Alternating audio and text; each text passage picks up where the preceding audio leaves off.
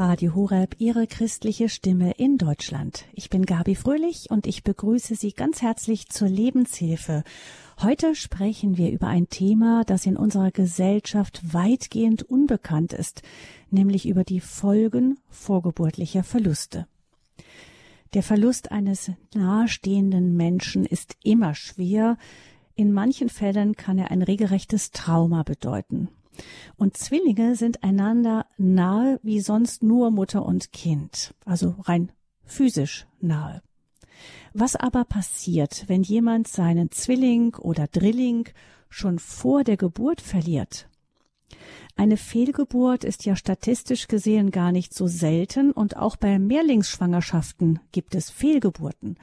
Kaum jemand hat dabei im Blick, dass für die überlebenden Kinder der plötzliche Verlust des Geschwisters Folgen haben kann. Man denkt, das Baby ist ja noch so klein, ein Embryo oder Fötus, was soll es schon davon mitbekommen haben? Doch die moderne Psychologie weiß, dass es durchaus so etwas wie ein vorgeburtliches Gedächtnis gibt. Wer sich für dieses Thema interessiert, kann die Lebenshilfesendungen zu dem Thema mit dem Psychoanalytiker Dr. Ludwig Janus nachhören. Zum Beispiel die Seele des Ungeborenen. Die Sendung lief im vergangenen November und ist nachzuhören in der Mediathek von Radio Horeb. Heute schauen wir aus der Perspektive von Betroffenen auf das Thema. Meine beiden Gäste heute haben es selber erlebt, einen solchen Verlust eines Geschwisterkindes schon im Mutterleib gehabt zu haben. Und lange haben sie unter den Folgen gelitten, ohne dass jemand ihnen erklären konnte, was mit ihnen los war. Die eine von beiden ist Andrea Müller. Sie hat einen Abtreibungsversuch überlebt, während ihr Zwilling starb. Was dieser Verlust für ihr weiteres Leben bedeutet hat, das hat sie uns schon in einer früheren Sendung erzählt. Ihre Lebensgeschichte finden Sie unter dem Titel Ich sollte abgetrieben werden bei uns in der Mediathek. Andrea Müller ist uns auch heute wieder aus Berlin zugeschaltet. Herzlich willkommen, Frau Müller. Schön, dass Sie wieder mit dabei sind. Ja, schönen guten Tag. Ich freue mich sehr, wieder dabei zu sein. Und im schweizerischen Wintertour begrüße ich Katharina Wissmann. Sie hat nicht nur auch selbst ein Geschwisterkind vor der Geburt verloren, sondern erlebt auch als Traumatherapeutin immer wieder Patienten, die mit den mutmaßlichen Folgen eines vorgeburtlichen Traumas zu tun haben. Uns wird natürlich auch interessieren, wie man so etwas diagnostizieren, herausfinden und auch behandeln kann. Und so begrüße ich ganz herzlich Frau Wissmann. Grüß Gott. Schönen guten Tag und danke für die Einladung. Frau Wissmann, ähm, Sie haben sich aufgrund Ihrer eigenen Geschichte dann später auch therapeutisch mit dem Thema beschäftigt. Erzählen Sie uns doch zunächst einmal, wie Sie persönlich Ihrem eigenen vorgeburtlichen Trauma auf die Spur gekommen sind. Gerne. Ich kam mit der ganzen Thematik des Zwillingsverlusts als junge Frau in Kontakt äh, über Familienstellen und brachte das mit mir selber nie in Verbindung, weil ich eine Zwillingsschwester habe. Ähm, und trotzdem hatte ich immer wieder das Gefühl, etwas fehlt. Äh, mit meiner Zwillingsschwester habe ich ein ganz, ganz schwieriges Verhältnis. Wir hatten viel Streit, ganz viele Konflikte. Und es ging immer wieder um den richtigen Platz zu finden. Und dann ungefähr vor 25 Jahren träumte ich immer wieder von einem dritten Kind im Uterus. Kurze Zeit darauf äh, hatte ich schwere Depressionen mit einem starken Todeswunsch. Alles schien sinn- und hoffnungslos. Ich war damals bereits in therapeutischer Begleitung bei einer Traumatherapeutin und dann in einem Setting zeigte sich in ganz klaren Bildern mein verlorener Drillingsbruder. Körperlich hatte ich starkes neuronales Zittern und es fühlte sich so an, wie wenn etwas in mir, das schon immer wie eingefroren war, in einem Schock in die Lebendigkeit zurückkommen kann. Die ganzen Kompensationshandlungen waren plötzlich weg. Ich hatte die Tendenz, für zwei, manchmal für drei zu arbeiten, trieb exzessiven Sport, fühlte mich innerlich immer angetrieben, kam nie zur Ruhe, hatte Ohnmachtsgefühle und vieles mehr. Das heißt, Sie haben diese Folgen in Ihrer Psyche entdeckt, bevor Sie herausgefunden haben, was da los gewesen war. Ganz genau, ja. Hm. Und es war so dann die, die eigene Not, die Sie so auf die Spur gebracht hat, nachzuforschen, was, was kann denn die Ursache dafür sein, dass es mir so geht, wie es mir geht. Ganz genau, ja. Und ähm, Sie haben gesagt, Sie haben auch mit Ihrer Zwillingsschwester viele Konflikte gehabt und es so oft so eine Art Konkurrenz immer da gegeben hat. Oder ich finde meinen Platz nicht so richtig. Es ist ja so, dass man ähm, als Zwilling, manche haben ein unglaublich inniges Verhältnis und sind unzertrennlich und dann gibt es immer wieder Fälle, da geht das dann überhaupt nicht. Ähm, und glauben Sie denn, dass bei Ihnen in Ihrem persönlichen Fall auch eben dieser, dieser Verlust dieses Bruders den Sie dann später erkannt haben, auch eine Ursache dafür sein kann, dass Sie dann später auch mit Ihrer Zwillingsschwester so schwer parat gekommen sind? Da bin ich mittlerweile überzeugt davon, dass ähm, dieser Konkurrenzkampf um diesen Platz äh, eigentlich ein Austragen über den, den Zwillings- oder Drillingsbruder ging, dass der seinen Platz bekommt in unserer Familie. Und äh, meine Schwester und ich das wie auf der persönlichen Ebene ausdrucken, weil wir von diesem Thema nichts wussten, weil es uns unbekannt war und äh, auch keine Hilfeleistung dazu hatten. Ja. Gucken wir einmal kurz rüber, bevor wir dann auch darauf schauen, wie Sie das auch in Ihrer Praxis dann jetzt immer wieder erleben, was Frau Müller ähm, passiert ist. Frau Müller, bei Ihnen war ja ein Abtreibungsversuch oder eine Abtreibung im Grunde die ähm, der Auslöser für das Trauma. Das heißt, das kam jetzt noch dazu, dass das ein sehr gewaltsamer Verlust war. Sie haben uns das schon ausführlicher erzählt, Ihre ganze Lebensgeschichte im, ähm, genau, wurde im vergangenen Jahr auch, glaube ich, nochmal wiederholt. Aber vielleicht erzählen Sie für diejenigen, die nicht dabei waren, mal ganz knapp, was bei Ihnen passiert ist. Ja, danke. Und zwar gab es bei mir schon ganz früh in der Kindheit das Gefühl, es wäre doch so schön, wenn es mich doppelt gäbe, so habe ich es immer genannt.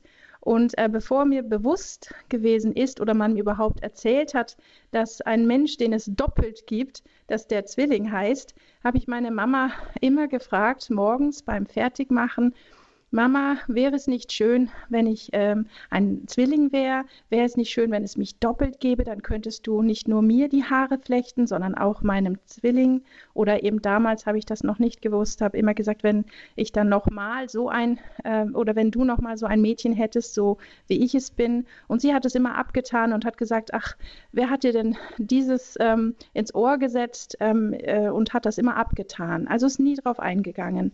Und ich habe dann ähm, immer mit meiner imaginären Zwillingsschwester gespielt. Sie war praktisch mein Halt. Ähm, und das hat sich dann mit zehn Jahren geändert. Da kam ich auf einmal so in eine tiefe Depression. Damals wusste ich natürlich auch nicht, dass ich gerade in eine Depression rutsche, als kleines Kind schon. Ähm, ich, äh, die Hoffnungslosigkeit, ähm, die Unruhe in mir, die nahm zu, ähm, das sich nutzlos fühlen, ähm, nicht geliebt fühlen, keinen Platz auf dieser Erde haben. Ich äh, rutschte dann auch in eine ähm, Magersucht hinein. Und ähm, später dachte ich auch, ich muss diesen Gedanken, dass ich ein Zwilling wäre, verwerfen, denn ähm, sonst werde ich noch verrückt und habe aber innerlich immer gehofft, dass irgendjemand mir doch bitte sagt, was mit mir los ist.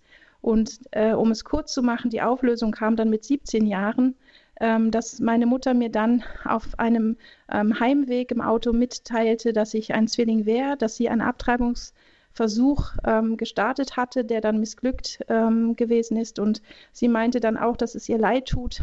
Und in mir fiel einfach dann eine große Erleichterung. Frau Müller, ganz kurz dazwischen, missglückt nicht nur, nicht ganz missglückt ist, denn ein Geschwisterkind hat es ja getroffen. Richtig, richtig. Also ähm, mhm.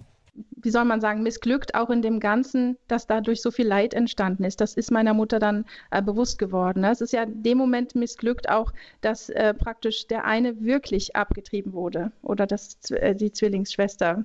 Die ganze Schwangerschaft abgetrieben wurde sozusagen. Genau. Mhm. Und ähm, damals, da gab es noch keine, die ganzen Ultraschalluntersuchungen noch nicht so, ähm, sind sie übersehen worden. Mhm. Ganz genau, ganz genau. Er hat praktisch ist, der Arzt ist von einem ähm, Embryo ausgegangen und hat dann praktisch alle Reste zusammengesetzt und hat dann eben gesagt, das ist alles äh, da und sie kann nach Hause gehen. Und erst später ist ihr aufgefallen, eben, dass sie weiterhin zunimmt und ähm, die Anzeichen von einer Schwangerschaft weiterhin hat und ist dann wieder zum Arzt gegangen und der meinte dann eben auch, man könnte das Kind dann noch spät abtreiben und da hat meine Mama sich dann ähm, stark gemacht für mich und hat dann gesagt, nein, das macht sie nicht mehr und ist dann weinend nach Hause und hat auch Hilfe gesucht und zum Glück auch Halt gefunden bei meiner Tante, die hat ihr dann in der Zeit auch weitergeholfen. Genau. Und als ich es dann aber erfahren habe, dass ich tatsächlich ein Zwilling wäre, wie gesagt, da kam erstmal die Erleichterung, dass ich nicht verrückt bin und einen, ein, ein tiefer Frieden erstmal, dass es stimmt, was ich jahrelang gefühlt habe. Äh, ich wusste, ich muss nicht mehr umherirren und nach Antworten suchen. Die Antwort ist jetzt da. Ähm, und dann habe ich drei Tage lang wirklich durchgeweint. Ähm, einerseits eben aus Erleichterung, auf der anderen Seite ist mir dann erst bewusst geworden, dass der Schmerz so tief sitzt, dass ich alleine bin und eben, ja, meine Zwillingsschwester nicht habe. Hm.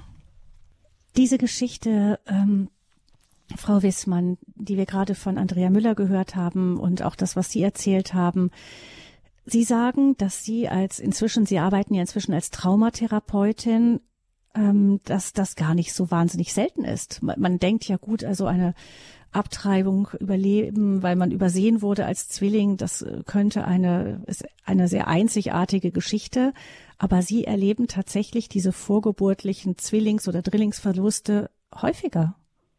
Ganz genau. Und da gibt es auch Zahlen dazu. Und man spricht von 30 bis 70 Prozent aller Schwangerschaften sind Zwillings- oder Mehrlingsschwangerschaften. Und wenn wir von der wirklich kleineren Zahl davon ausgehen, ist jeder Dritte davon betroffen und das ist schon viel. Und das zeigt sich, da gibt es äh, Raster, wo darauf hinweisen können. Das erste, das ist vielleicht nicht so greifbar, da verschwindet ein Zwilling in der Gebärmutterwand. Dann das zweite, was relativ häufig vorkommt, sind Schmierblutungen in der Schwangerschaft. Dann das dritte, davon war meine Schwester betroffen. Sie hatte äh, einen Papyrus-Zwilling. Das kommt selten vor und da bleibt der abgestorbene Zwilling im Mutterleib. Er geht nicht weg und sie hatte dann große Ängste, dass das andere Kind auch sterben könnte oder sich vergiftet.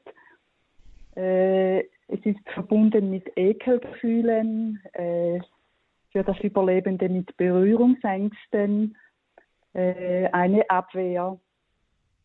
Und dann das vierte, das kommt auch relativ häufig vor, wo man in Zysten oder Tumoren embryonale Reste findet. Was bedeutet, wie kommen die dahin? Dass sich vom äh, verlorenen Zwilling wie ein Tumor oder eine Zyste bildet. Ah, und, mhm. und das gegangene Kind sich da sichtbar macht. Okay. Mhm. Ja. Das heißt, das ist häufiger auch als eine Schwangere das bemerkt? Ganz genau. Äh, das hat damit zu tun, dass äh, wir nicht sensibilisiert sind auf dieses Thema und während der Schwangerschaft ja glücklich sind, wenn, wenn wir schwanger sind und ein Kind äh, in uns gedeiht und nicht wissen, dass es vielleicht eine Zwillings- oder Drillingsschwangerschaft sogar war. Mhm. Und ähm, für das Überlebende mit tiefgreifenden Konsequenzen. So. Wie ist das denn heutzutage? Werden ja oft auch so, ähm, eben durch den Ultraschall sieht man ja in aller Regel ähm, sehr früh schon auch eben das Kind oder dann die Kinder. Kann das dann eine Hilfe sein, auch bei der Beobachtung? Das wäre eine Hilfe, ganz genau. Und was ich höre von Ärzteseite und von Hebammen, dass das in der Regel verschwiegen wird, um die Mütter, die werdenden Mütter nicht zu beunruhigen, im Sinn von, dass sie das zweite Kind auch noch verlieren. Und meine Idee oder mein Wunsch wäre, das kann ich verstehen, dass man das nicht machen möchte, und trotzdem könnte man diesen betroffenen Familien nach der Geburt diese Mitteilung geben, weil das ganz viel Leid ersparen würde, und zwar allen Betroffenen, nicht nur den Kindern, natürlich auch den Müttern und Vätern. Da werden wir später noch genauer darauf eingehen, was eben wie ein verändertes Verhalten die gesamte Situation für viele Betroffenen verändern könnte. Gucken wir jetzt noch einmal, wie es überhaupt dazu kommt, dass die überlebenden Kinder solche Erinnerungen haben. Überhaupt, also es ist ja so, dass es passiert ja meistens in einem so frühen Stadium, dass man ja nicht wirklich bewusste Erinnerungen hat. Wie bleiben denn die Erinnerungen in dieser ganz, ganz frühen kindlichen Psyche haften? Äh, da sprechen wir von einem Zellgedächtnis. Das heißt, dass äh, unsere Zellen eine Erinnerung haben und ein früher Verlust wie in der Festplatte in uns vorhanden ist und sich später im Leben dann über ganz viele Symptome zeigen kann. Und diese Symptome nicht mit einem Zwillingsverlust in Verbindung gebracht werden. Mhm. Ja. Bei Ihnen, Frau Müller, wenn wir da nochmal auf Ihre Geschichte gucken, waren das ja durchaus sehr konkrete Bilder, auch Albträume, die Sie hatten. Vielleicht können Sie das nochmal ganz kurz schildern. Ja, also ähm, der erste Albtraum, den hatte ich auch so äh, mit sechs Jahren, das ist mir bewusst, weil ich sollte auf eine Klassenfahrt gehen und äh, irgendwie hat mich diese Angst vor der Klassenfahrt so getriggert, dass ich dadurch äh, sehr schlecht geschlafen habe und es kam dann immer wieder zu einem Traum. Ähm, und zwar sah ich mich in einem weißen Bus, einem riesengroßen Reisebus mit ganz vielen Kindern meines Alters und wir haben alle wie wild an die Scheiben geklopft und geschrien, aber man hat uns praktisch nicht schreien hören. Wir hatten keine Stimme. Und äh, die Mütter dazu ähm, haben wir durch den Bus ähm, durchgesehen auf einem Feld. Und man kann sich das so vorstellen, damals kannte ich noch keine Kriegsfilme oder sowas. Ähm, ich habe alles wie unter einem grauen Schleier gesehen. Diese Mütter sahen aus wie Kriegsfrauen, angezogen in grauer Kleidung mit äh, Kopftüchern. Und sie haben mit Hacken auf dem harten Mutterboden rumgehackt und ähm, haben nie hochgeschaut. Und der Bus fuhr weg und keiner von den Kindern, auch ich nicht, ähm, konnten weder Kontakt zur Mutter aufnehmen, noch konnten wir irgendwie um Hilfe rufen, sondern wir wurden einfach weggefahren. Und ähm, da weiß ich auch noch, meine Mutter ist sehr genervt gewesen, besonders auch mein Vater, weil ich fast jede Nacht zum Bett meiner Mutter gegangen bin und ihr gesagt habe, ich möchte gerne mit unter ihre Bette, Bettdecke äh, rutschen. Ich habe Angst und habe schlecht geschlafen. Und sie hat mich dann meistens wieder ins Bett gebracht und hat gesagt, das ist ja alles in Ordnung, leg dich mal hin. Äh, da entstanden aber auch sehr schwerwiegende Schlafstörungen, die ich auch erst im ja, Mitte 30 angegangen bin und die jetzt erst weg sind.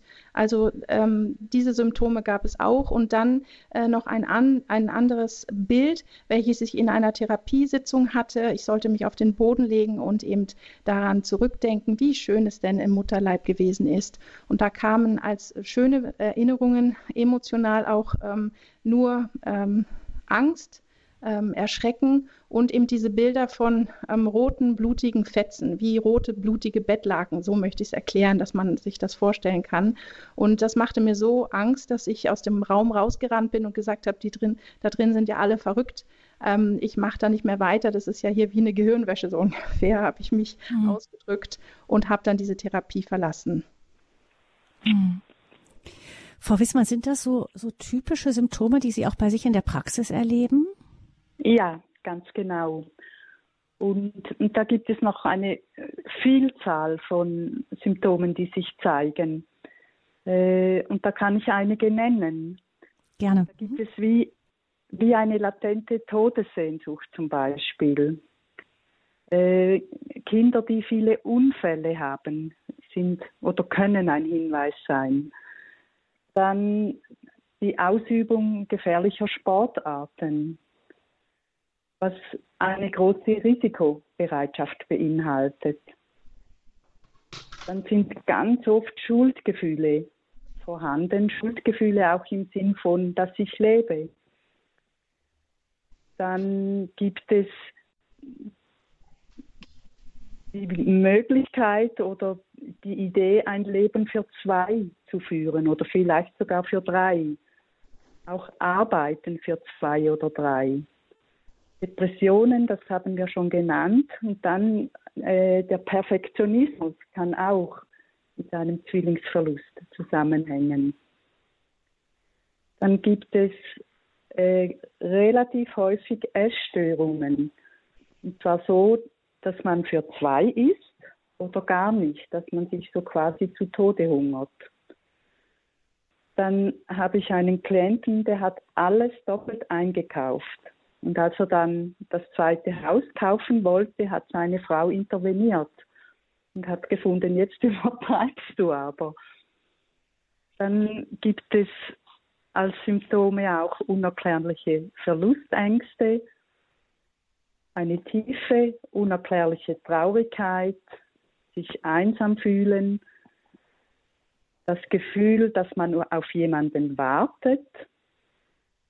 Dann gibt es auch eine Selbstsabotage im Sinn von, ich darf keinen Erfolg haben. Und äh, noch ganz, ganz viele andere. Das mit den Essstörungen, ähm, Frau Müller, haben Sie auch erlebt. Wie erklären Sie sich damals Ihre Magersucht, die Sie ja über lange Jahre auch hatten als Jugendliche? Ja, also da ist es bei mir immer dieses Schuldgefühl gewesen. Ich ähm, habe mich zu dick gemacht. Also heute erkenne ich das so, ähm, habe mich zum dick gemacht im äh, Leib meiner Mama. Ich habe zu viel Platz eingenommen und deshalb musste meine Zwillingsschwester sterben. Hätte ich mich ein bisschen mehr äh, zusammengezogen oder kleiner gemacht, dann hätte sie sich ja, sag ich mal, mit mir verstecken können und ähm, genau, wäre dann nicht gestorben. Und das hat sich auch ähm, hinterher dann aber wieder, ähm, da muss ich auch nochmal zu sagen, es ist ja erst die Magersucht gewesen, das sich Weghungerns und später im Laufe der Jahre zwischen 20 und 30 gab es diesen extrem, dieses Loch zu stopfen. Also da war es wieder, da ging es dann in eine Essfresssucht und ähm, dieses Gefühl immer, ähm, ich kriege dieses Loch nicht gestopft, ich, ich suche mein Gegenüber. Ähm, oder eben auch, ich wollte das nur noch betonen, ich habe auch immer für zwei gekauft. Also es mussten zwei rosane Strickjacken sein und es musste alles doppelt sein. Immer und jeder hat gedacht, das hat damit zu tun, dass ich Angst habe, dass es das nächste Mal im Angebot nicht mehr gibt. Nein, es musste einfach immer alles doppelt gekauft werden. Es ging nicht ein paar Schuhe zu kaufen, sondern es musste immer doppelt sein. Mhm. Und ähm, diese ganzen Dinge. Aber ich wollte auch noch sagen, ich bin auch fast ähm, sechsmal ertrunken und habe auch erst im letzten Monat erfahren, ich dachte mal, ich bin fünfmal fast ertrunken. Und mein Bruder meinte letztens, nein, Andrea, einmal habe ich dich auch rausgerettet. Und das ist für mich auch nochmal ganz neu gewesen von, ja, ist mir auch gar nicht mehr bewusst, also ist noch ganz tief im Unterbewusstsein, ähm, dass es anscheinend sechsmal stattgefunden hat. Und darum bin ich auch dann, wie Frau Wiesmann gerade sagt, ins Umgekehrte. Also ich bin dann extrem ähm, eine Wasserratte, so haben sie mich immer genannt, geworden. Ich wollte praktisch das Wasser angehen und bekämpfen und habe jede, ähm, jeden Schwimmkurs und jede Medaille, die ich holen konnte, mir dann angeeignet, weil ich äh, diese Furcht gegen das Wasser überwinden wollte. Und ich hatte auch extreme Hautprobleme eigentlich. Immer wenn ich ins Wasser ging, hatte ich danach eine extrem raue, rote, entzündete Haut und auch später ganz doll Neurodermitis, bis ich mal Frieden mit mir gefunden habe. auch durch Gebet, das muss ich wirklich dazu sagen, dass ich das äh, Wasser, ähm, das Fruchtwasser nochmal neu annehme und nicht denke, es ist mein Feind, sondern ein Schutzraum. Ähm, ich musste mich nochmal ganz neu damit befassen, wie es ist, im Mutterleib geschützt zu sein. Also ich musste auch nochmal dahin zurückgehen, um meine Emotionen nochmal ganz neu zu ordnen, so wie Frau Wiesmann sagt, die Zellerinnerung nochmal neu zu überspielen. Und jetzt kann ich duschen oder ins Wasser gehen und bin nicht komplett übersät mit roten kleinen Pickelchen, sondern die, die Haut ist wirklich heil. Ich habe auch keine Neurodermitis mehr. Hm. Wir sehen ja, Frau Wissmann, was an dem, was Frau Müller schildert, eben viele Symptome auf einmal, durchaus auch schwer belastende ähm, Symptome. Wie ist das denn in der Fachwelt? Sie arbeiten ja als Therapeutin verbindet man solche Symptome, wenn da Patienten kommen und sie sagen, das ist gar nicht so selten? Weiß man da in der Fachwelt Bescheid, dass man in die Richtung mal schauen sollte?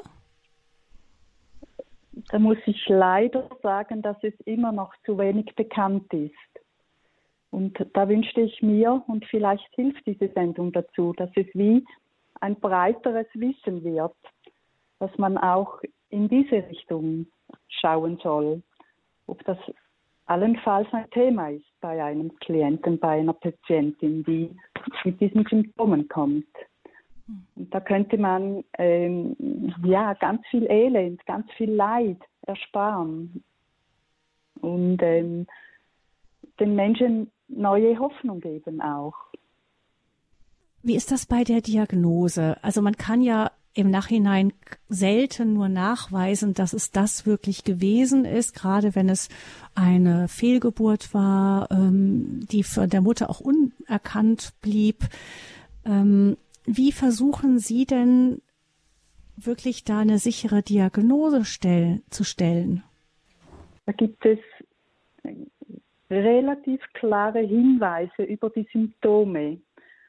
Und wenn ich bei den Kindern anfange, da zeigt sich zum Beispiel, dass es äh, eine Katastrophe ist, wenn das Tuscheltier verloren geht. Oder Kinder gehen nirgendwo hin ohne ihr Kuscheltier. Der Teddybär ist der beste Freund. Sie zeigen das auch ganz oft im Spiel, dass sie Zwilling spielen, sich äh, so anziehen wie Zwillinge, also sich gleich anziehen. Dann habe ich eine Klientin, da lässt sich das Baby von ihr beinahe nicht beruhigen. Das schreit ganz oft. Und plötzlich äh, hatte ich das Gefühl, da könnte es sich um einen Zwillingsverlust handeln und habe ihr gegenüber das erwähnt und dann war ihre Reaktion und ich dachte am Anfang immer, ich hätte Zwillinge im Bauch und war richtig enttäuscht, als dann nur ein Kind zur Welt kam. Und da möchte ich die Mütter, die werdenden Mütter auch ermutigen, ihren Wahrnehmungen zu vertrauen, auch wenn es nicht greifbar ist, wenn es wie ein, nur ein Gefühl ist, ein, eine Idee vielleicht auch oder ein, äh, eine Trauer sich zeigt in der Schwangerschaft dass sie aufmerksam sind auf das und das nicht wegdrücken und ja, vielleicht zu einem Therapeuten gehen, das thematisieren und ähm, schauen, was sich da bewegen lässt. Mhm. Was ähm, ist ja? Ja, genau für mich ist die Frage eben genau, das heißt, Sie versuchen, Sie, ähm, wenn Sie solche Symptome bemerken, die Ihnen als diejenige, die sich schon viel mit dem Thema beschäftigt hat, durchaus irgendwie bekannt vorkommen oder die in die Richtung zu zeigen scheinen, dann konfrontieren Sie ähm, das Gegenüber mit dieser Möglichkeit und schauen, wie es reagiert? Oder wie machen Sie das als Therapeutin? Ja, äh, wenn ich den Verdacht habe, dass es um einen verlorenen Zwilling gehen könnte, dann ähm, mache ich das viel mehr verdeckt, weil ich wie überprüfen möchte, ob das, was ich wahrnehme, überhaupt stimmt. Ich kann mich ja auch täuschen. Und das heißt, ich nehme manchmal ein Kissen, informiere dieses Kissen als den allfälligen verlorenen Zwilling oder eine Figur oder sonst einen Gegenstand, informiere die Klientin, dass ich etwas ausprobieren möchte, gebe ihr das Kissen oder diese Figur und anhand von der Reaktion, von der körperlichen Reaktion, äh, wird dann ganz schnell klar, ob es ein Thema ist oder nicht. Und da erlebte ich mal eine Klientin, da hatte ich auch plötzlich das Gefühl, äh, es könnte sich um einen verlorenen Zwilling handeln, nahm eine Figur, stellte sie auf den Tisch und ihr liefen die Tränen runter. Und dann schaute sie mich irritiert an und dann habe ich ihr gesagt, was diese Figur repräsentiert. Und da äh, konnte sich in ihr ganz vieles beruhigen. Sie hat wie eine andere Lebensqualität erhalten, ist aus ihrem permanenten Stress, ihrem permanenten zu viel Leisten gekommen und äh, ja, ist in dem Sinn glücklich darüber, auch wenn es mit Schmerz verbunden war, dass er oder sie, ich weiß nicht, was es war, sich zeigen konnte. Das heißt, das eine ist die, die, die starke Reaktion darauf. Und ja. ähm, auf der anderen Seite aber auch, dass wenn man dann, dass sich dann eben wirklich was löst und sich dann auch ein therapeutischer Erfolg einstellt. Ganz genau, ja. Mhm. Frau Müller, bei Ihnen war das ja auch so, das haben Sie ja vorhin auch geschildert, dass ähm, der Moment, an dem Sie erfahren haben, ich spinne nicht, sondern ähm, all das, was mich so belastet hat, das hat einen Grund, dass das der Wendepunkt gewesen ist. Richtig, also dass es erstmal tief in mir auch, wie Frau Wiesmann sagt, zu einer Beruhigung kam. Erstmals, ich muss eben dazu sagen, es ist schön, dass es Menschen wie Frau Wiesmann heute gibt, denn damals ist es wirklich noch so gewesen, dass ich mich dann an eine Seelsorgerin wenden musste, die, sag ich mal, dann das im Gebet aufgenommen hat. Denn therapeutisch gesehen war das wirklich noch ja, da war man noch ein bisschen fehlgeleitet, so ungefähr. Äh, die konnten damit nichts anfangen, mit diesen Informationen. Dass ich jetzt zum Beispiel gesagt habe, ich bin ein Zwilling und ich habe die und die Symptome. Das ist jetzt ja auch ähm, schon bald 30 Jahre her.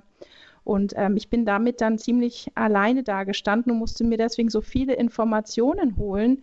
Ähm, und die brachten mich dann praktisch auf diesen Weg der Heilung. Also, dass ich diese Selbsterfahrungen machen konnte, ähm, wie Sie gerade gesagt haben, dass mehr Beruhigung ins Leben kam, dass ich nicht mehr wie zwei ähm, arbeiten musste. Ich weiß noch, ich hatte mal ein soziales Café und ich habe mich da einmal nachts um drei Uhr gefragt, weil wir am Tag noch eine Feier hatten und weiß nicht wie, und ich stand wirklich so hinter diesem Tresen und habe wirklich so gesagt, Gott, warum muss ich immer für zwei arbeiten und andere Menschen gehen einfach um acht Uhr äh, nach acht Stunden Arbeit nach Hause? Was ist das? Und ähm, das kam dann auch erst nach und nach, dieser Gedanke, Andrea, könnte es sein, dass du immer noch für zwei arbeitest. Also dieser Weg auch, sich aufzumachen, ist ein Abenteuer. Und da gibt es ganz viele Stationen, wie Frau Wiesmann sagt, die einfach schmerzhaft sind, aber hinterher wirklich, ähm, also ich sage so, man ist so befriedet hinterher. Man kann Frieden schließen mit dem eigenen Schicksal. Hm. Verlorener Zwilling, die Folgen vorgeburtlicher Verluste, das ist unser Thema in der Lebenshilfe hier. Unsere Gäste sind Katharina Wissmann, sie ist Psycho- und Traumatherapeutin und Andrea Müller. Beide haben selbst erfahren, was es bedeutet, wenn ein Zwillingskind oder in dem anderen Fall ein Drillingskind stirbt und man selber überlebt und haben sich auf Spurensuche gemacht, um das, was sie erkannt haben und was Frau Wissmann jetzt auch therapeutisch einsetzt, weiterzugeben an die vielen, die eben von dem Thema noch nie gehört haben. Sie, liebe Hörerinnen und Hörer, können sich gerne in dieser Sendung mit einschalten. Ich kann mir vorstellen, dass bei dem einen oder anderen eine Frage zu dem Thema aufkommt.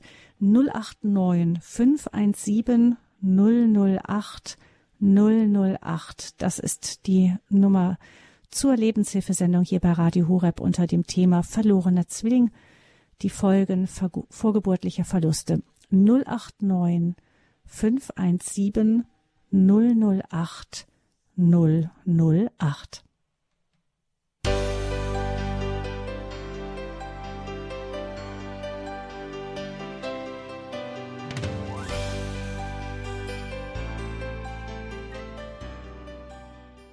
Sie haben eingeschaltet in der Lebenshilfe-Sendung bei Radio Hureb. Verlorener Zwilling, die Folgen vorgeburtlicher Verluste ist das Thema hier in der Lebenshilfe.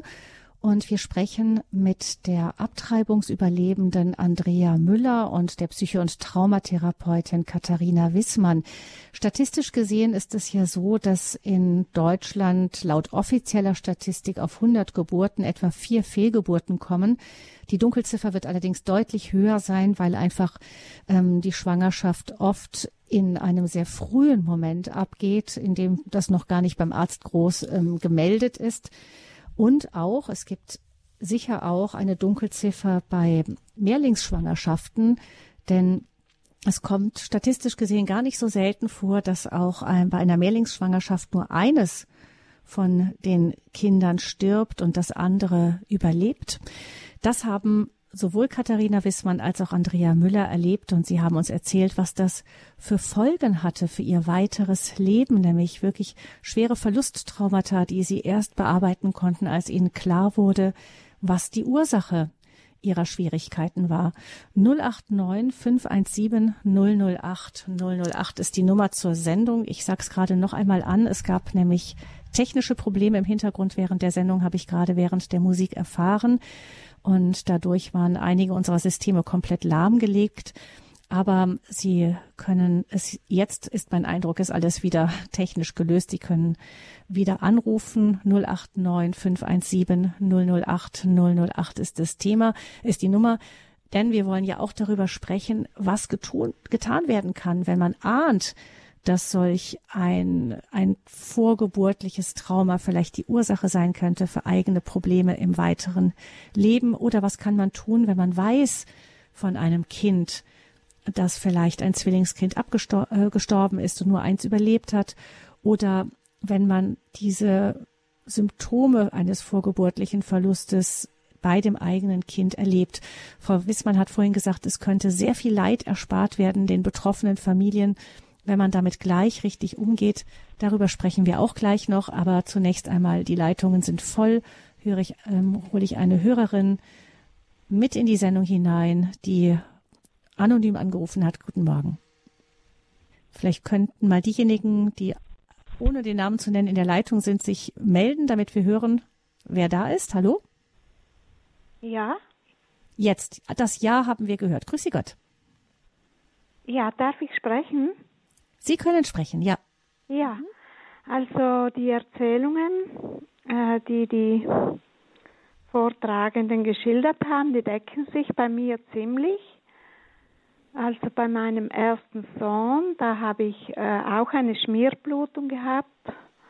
Und was ganz äh, besonders ähm, aufsehenerregend war, war, dass ich sehr viel Wasser hatte, Wasser angesammelt als mein Sohn zur Welt kam und dass die Geburt ziemlich lang gedauert hat.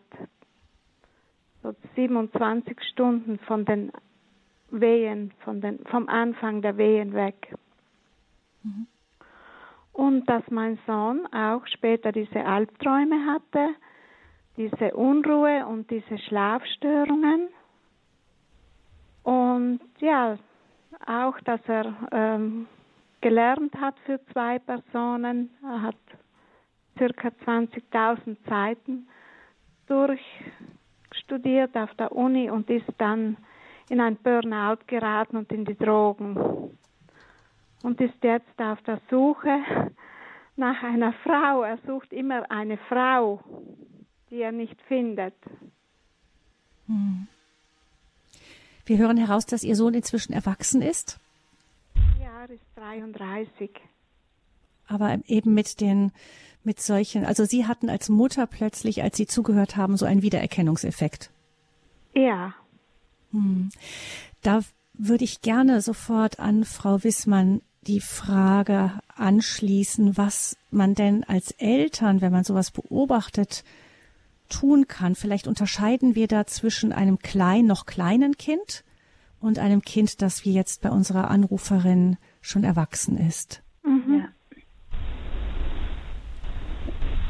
Bei Erwachsenen würde ich, Sie können Ihrem Sohn von dieser Sendung erzählen und dass Sie ein Déjà-vu gehabt haben und wie schauen, äh, wie er darauf reagiert. Und das, was Sie sagen, dass er ähm, verzweifelt eine Frau sucht, geschieht relativ oft, weil der Wunsch entsteht, wieder so zu verschmelzen wie mit dem abgegangenen Kind. Und das finden wir nicht im wirklichen Leben, weil es diese Verbindung, diese Nähe so nicht gibt. Und das Symptom mit in die Drogen zu gehen, das kommt auch relativ häufig vor. Also das ist auch so ein typisches Merkmal für einen abgegangenen Zwilling. Und dann ist vermutlich Trauerarbeit wichtig, dass Sie als Familie das äh, Ganze betrauern mit Ihrem Sohn und vielleicht braucht er dann auch noch zusätzlich therapeutische Hilfe. Das ist gut möglich. Das, wie das Bewusstwerden und der Trauerprozess alleine nicht ausreichen, dass er in sein Leben, voll in sein Leben kommt.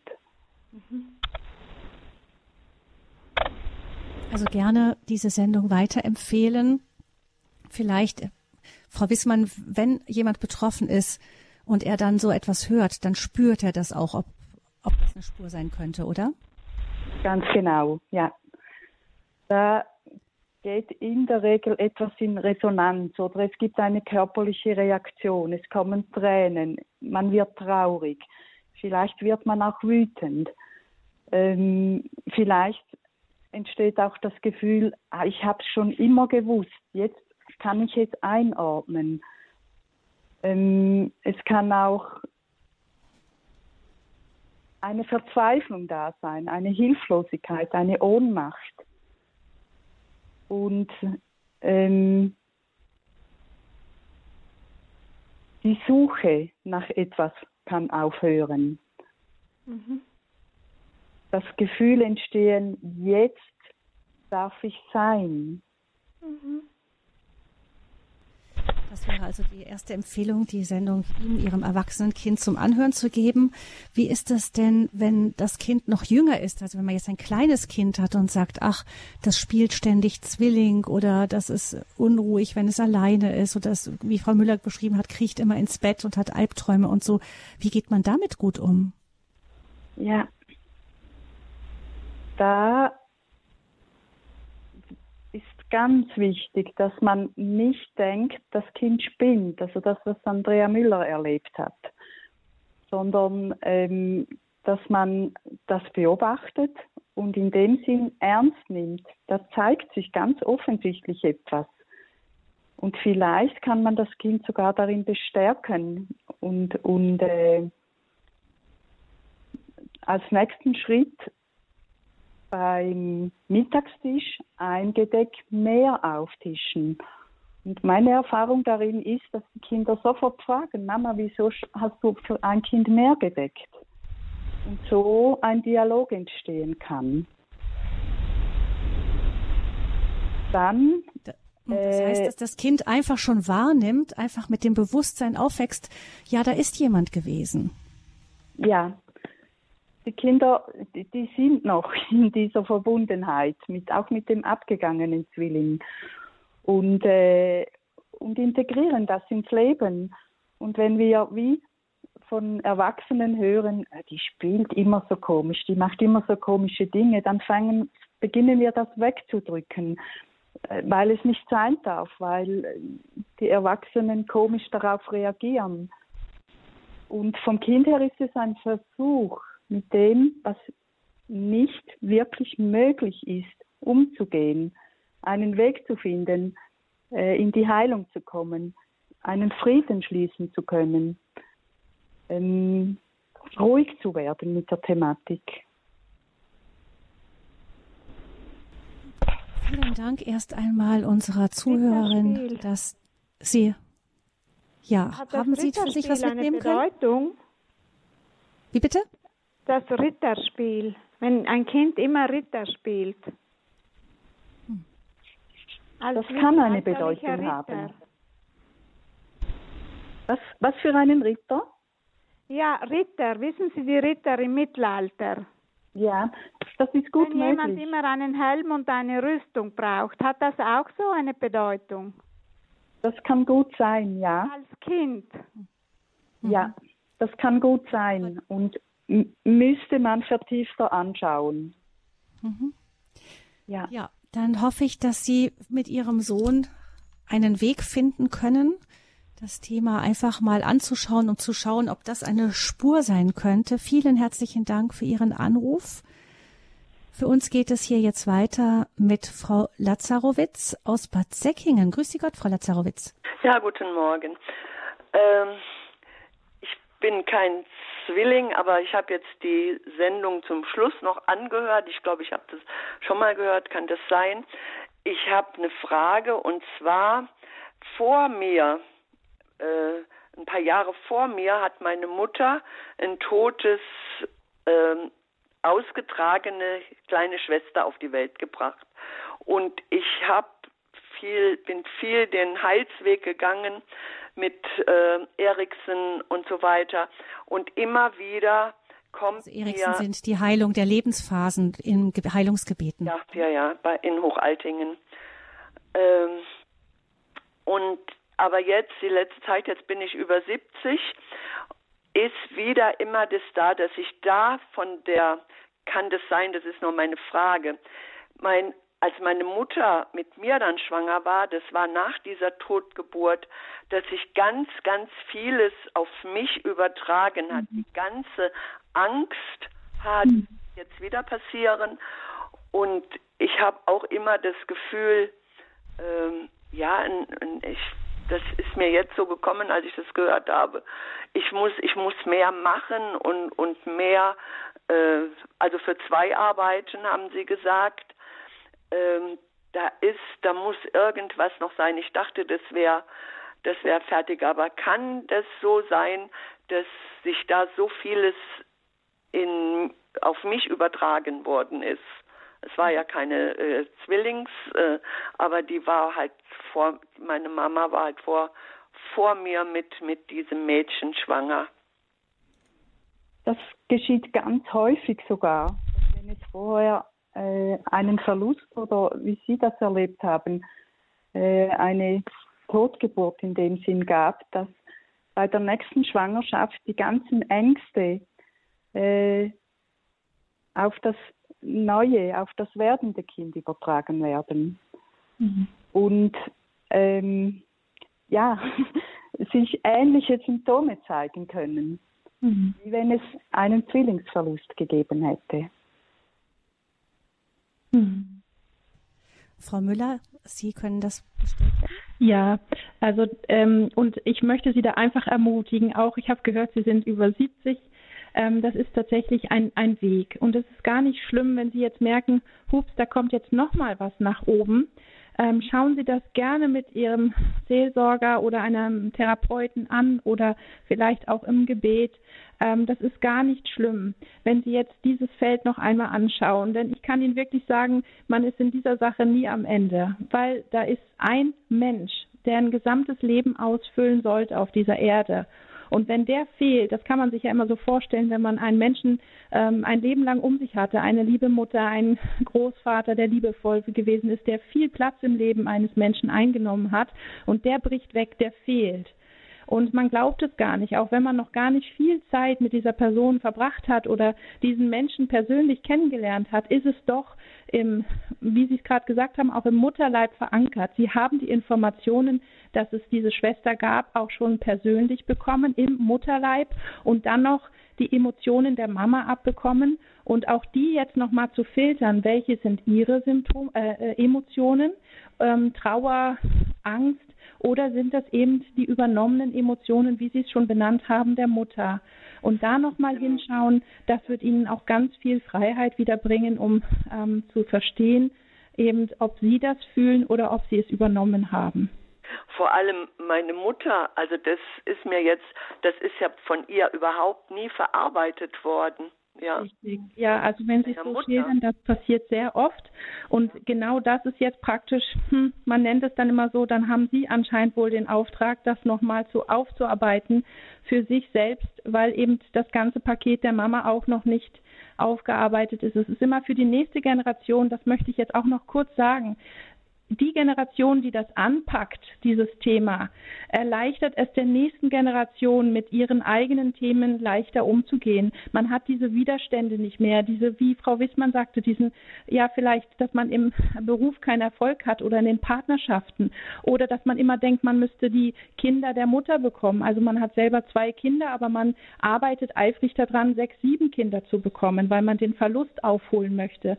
Dieses ganze Leid kann wirklich ähm, aufgehalten werden, sodass jeder in sein eigenes Leben, in seine eigenen Fußstapfen treten kann. Wenn wir diese Generation sind, die wissen, dass wir einen Verlust erlitten haben, daran zu gehen, das aufzuarbeiten, um für die nächste Generation den Weg in dieser Sache frei zu schaufeln. Ja, was, was auch vielleicht damit zu tun haben kann, das ist dieses, dieses totale Angepasstsein. Nur nichts verkehrt machen und, und angepasst sein, sonst sonst passiert, also das, ich glaube, das hat auch damit zu tun. Ich, ich danke Ihnen. Ich schaue noch mal, ich schaue noch mal mit mit meinem Begleiter hin, mit meinem geistlichen Begleiter und ähm, ja, es es ist noch was zu tun und mhm. ich danke Ihnen. Mhm. Gut. Ja, vielen Dank, Frau Lazarowitz, für Ihren Anruf und ähm, wir wünschen Ihnen weiterhin ganz viel Segen auf Ihrem Heilungsweg und kommen nun weiter zu Frau Bayer Metzler aus Vorarlberg, die uns auch anruft unter der 089 517 008 008. Grüß Sie, Frau Bayer Metzler. Ja, grüß Gott, hier spricht Nathalie Bayer Metzler aus Vorarlberg. Ich möchte mich ganz herzlich bei Frau Müller und Frau Wissmann bedanken. Es hat mir sehr berührt und äh, ich bin in der schwangeren Konfliktberatung tätig und ich habe mindestens schon drei Frauen begleitet, die eine Abtreibung hatten und dann nach Wochen erstaunt waren, dass sie doch noch schwanger sind. Und gerade letzte Woche wieder eine Frau. Und da fällt mir auf, dass die Frauen sich dann im Normalfall für das überlebende Kind entscheiden. Also die haben dann ein verstorbenes Zwillingskind und ein überlebendes Zwillingskind, so wie bei der Frau Müller von der Situation her. Und wenn ich den Müttern sage, dass es wichtig ist, dass sie das einfach auch fachkompetent aufarbeiten, da merke ich, da ist dann einfach so eine Blockade. Die Frauen wollen das mit der Abtreibung, ich glaube, da spielt auch sehr viel mit Scham mit hinein, wollen damit nichts mehr zu tun haben und wollen auch nicht, dass das jemand erfährt.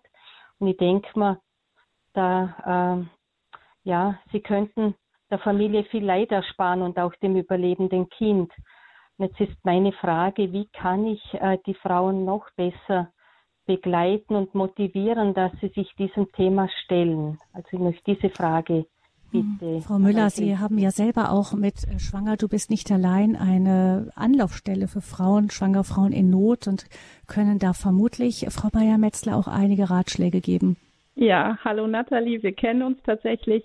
Ja. Ähm, es, ist, es ist so, dass ich tatsächlich sonst nicht so werbe, aber ich möchte jetzt doch mal Werbung machen.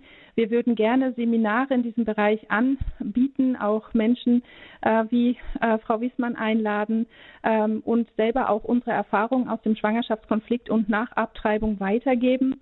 Und ich würde alle Schwangerschaftskonfliktberaterinnen, die freiberuflich arbeiten, herzlich dazu einladen, sich bei uns zu melden, anzufragen. Wir würden doch so, so gerne diese Informationen, diese Erfahrungen und auch ähm, ja, therapeutischen Ansätze weitergeben.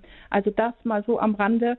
Äh, ich würde dafür, äh, wir sind dafür sehr offen und würden das gerne in Seminaren weitergeben. Wobei mich das tatsächlich, das geht jetzt an Sie beide doch überrascht, weil ich dachte, dass gerade Abtreibungen werden ja oft überwacht mit ähm, inzwischen mit Monitoren und so. Also ich hatte ehrlich gesagt gedacht, dass ähm, bei einer Abtreibung inzwischen durch diese, dadurch, dass der Bauch so durchsichtig geworden ist, man eine Mehrlingsschwangerschaft auch sieht. Aber es gibt es tatsächlich auch immer noch. Das sagt, sagen Sie ja, Frau Bayer-Metzler. Ja, und wenn ich das kurz noch sagen kann, das hat jetzt auch mit der ähm, äh, Mifigine, auch mit der Abtreibungspille zu tun, da die Frauen praktisch die Abtreibung zu Hause mit der Pille durchführen können, ähm, geht da auch oft was verloren ähm, und auch äh, tatsächlich, ähm, dass es ja auch äh, psychische Abtreibungen gibt, also wo gar nichts Medikamentöses oder ähm, vom Arzt ähm, induziert wurde, sondern dass es da die Psyche praktisch ist und wenn dann eine Blutung einsetzt, denken die Frauen, super, ich habe die Regel, das Kind ist abgegangen. Mhm, Was ist da Ihre Erfahrung, Frau Bayer-Metzler? Tatsächlich so. Ja, es war genau in dem jüngsten Fall genauso. Die Frau hat gedacht in der siebten Woche, die Abtreibung ist vollzogen, war eine äh, medikamentöse, also chemische Abtreibung. Und in der 16. Woche hat sie bemerkt, dass sie immer noch schwanger ist. Oder ja, mhm. Aha, genau so war das. Ja. Vielleicht auch an Frau Wissmann dann noch die Frage an der Stelle. Ist es denn ein Unterschied, ob es eine Fehlgeburt einfach ist, die ja doch in einem gewissen Sinne friedlicher abläuft? Man hat auch nicht die die psychische Aversion so der Mutter gegen die Schwangerschaft auch noch bei dem Kind mit dabei und eine Abtreibung, die doch wirklich ein unglaublich gewaltsames Geschehen ist, auch direkt in, also direkt unmittelbar neben einem, das eigene Leben ist bedroht und ähm, das Kind nebenan wird, wird ja getötet dann auch. Ähm, ist das nochmal ein Unterschied, ob sich um einen, diesen vorgeburtlichen Verlust um eine Abtreibung handelt? Ich würde sagen, ja. Ähm, was da sich ganz oft zeigt, sind wirklich Schuldgefühle überlebt zu haben. Äh, dann wurde schon erwähnt die ganze Thematik mit der Scham.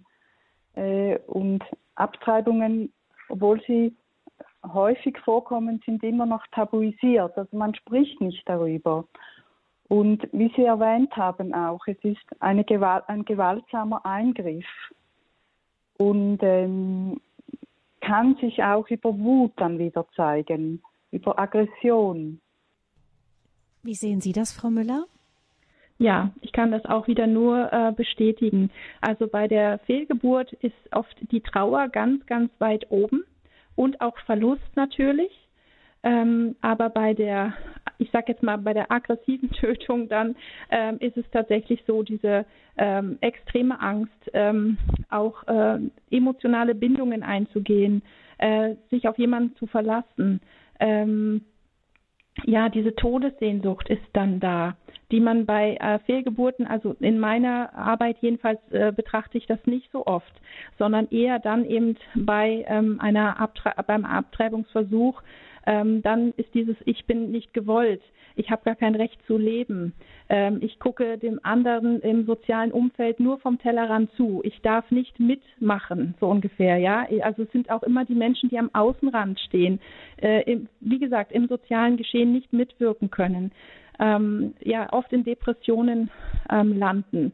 Und auch ähm, meistens ähm, auch in einem Schwangerschaftskonflikt enden und den dann praktisch für sich noch einmal wie eine Rechnung offen haben, begleichen wollen, ähm, indem sie dann, auch wenn es gerade sich schräg anhört, dann auch nochmal diese Abtreibung durchführen, weil sie irgendwie das Gefühl haben, sie müssen etwas zu Ende bringen.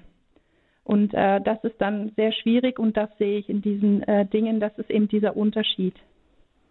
Ja, vielen Dank, Frau Bayer-Metzler, für Ihren Anruf und dafür, dass Sie das Thema an der Stelle nochmal vertieft haben. Alles, alles Gute für Sie und die Frauen, die Sie begleiten. Ja, herzlichen Dank auch. Viel Segen für euch. Danke. Ja, gerne auch diese Sendung, ähm, wenn man in dem Bereich tätig ist, weiter verbreiten.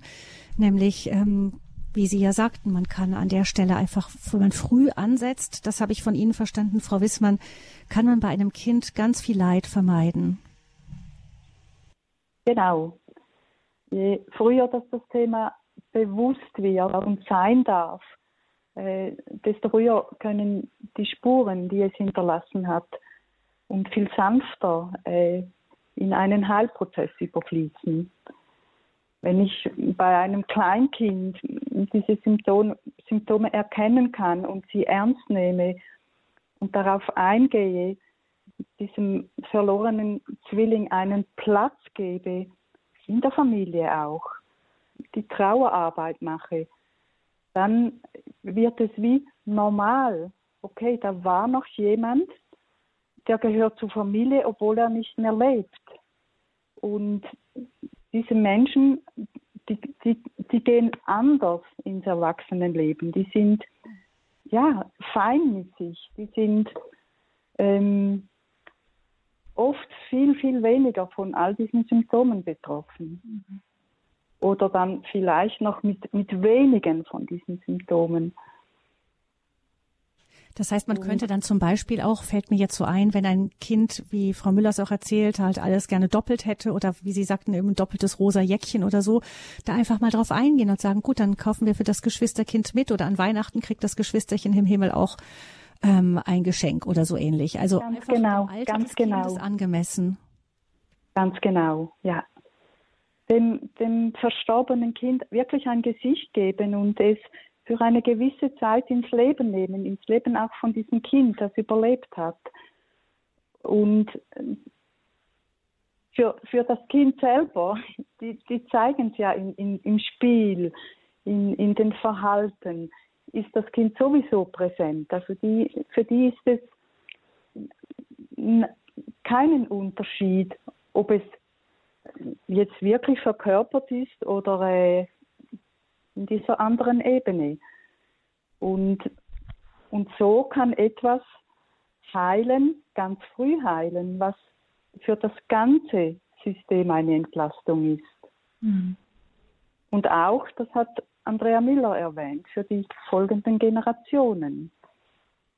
Ja, vielleicht auch ein, ein Hinweis, ein Gedanke, ähm, wenn Jerusalem-Pilger nach Jerusalem gehen, gibt es oben bei der Dormitio-Abtei eine Stele für ähm, die ungeborenen Kinder, ähm, wo auch Pilgergruppen oft dann Priester erzählen das immer wieder, die dort Halt machen oder Pilgerführer und an der Stelle so eine, einen Trauer ähm, Moment, also einfach Trauer für verstorbene Kinder einlegen für die Pilgergruppe und auch selber immer wieder überrascht sind, wie viele Paare sich melden, die einfach eine Fehlgeburt hatten oder ähnliches.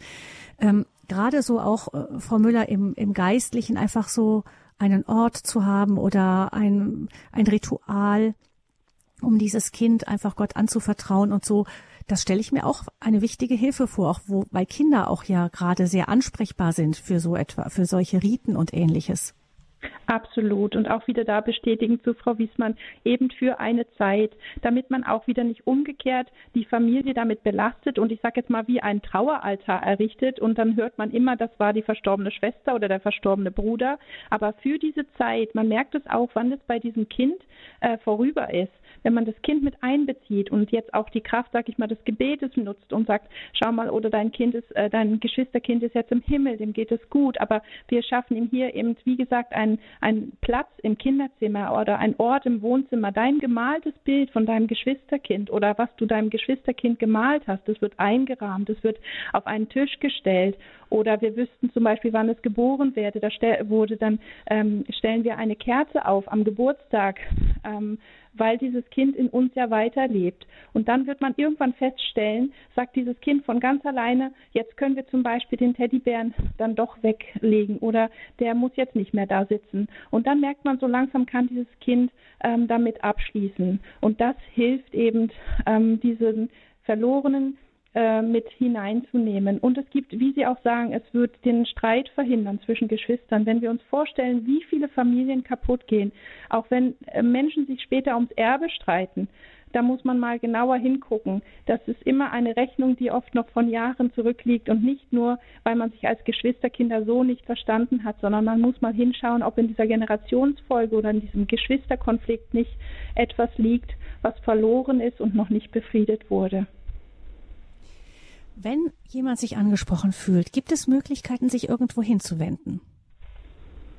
Also öffentliche Stellen kenne ich in dieser Sache noch nicht. Es gibt einfach Menschen wie Frau Wiesmann, die sind meistens äh, terminlich belegt. Da kann sie gleich noch was zu sagen. Und ansonsten können Sie sich auch gerne an Schwanger, du bist nicht allein wenden. Und wir schauen dann, ob wir eben mit Seminaren äh, dienen können, wo wir aufklären und helfen können oder ob wir an andere Therapeuten, die äh, noch nicht terminlich ausgelastet sind, weiterleiten können. Das jedenfalls von Schwanger, du bist nicht allein. Frau Wissmann. Mir sind auch keine öffentlichen Stellen bekannt, die sich diesem Thema annehmen. Ja, sich einen Therapeuten suchen. ähm,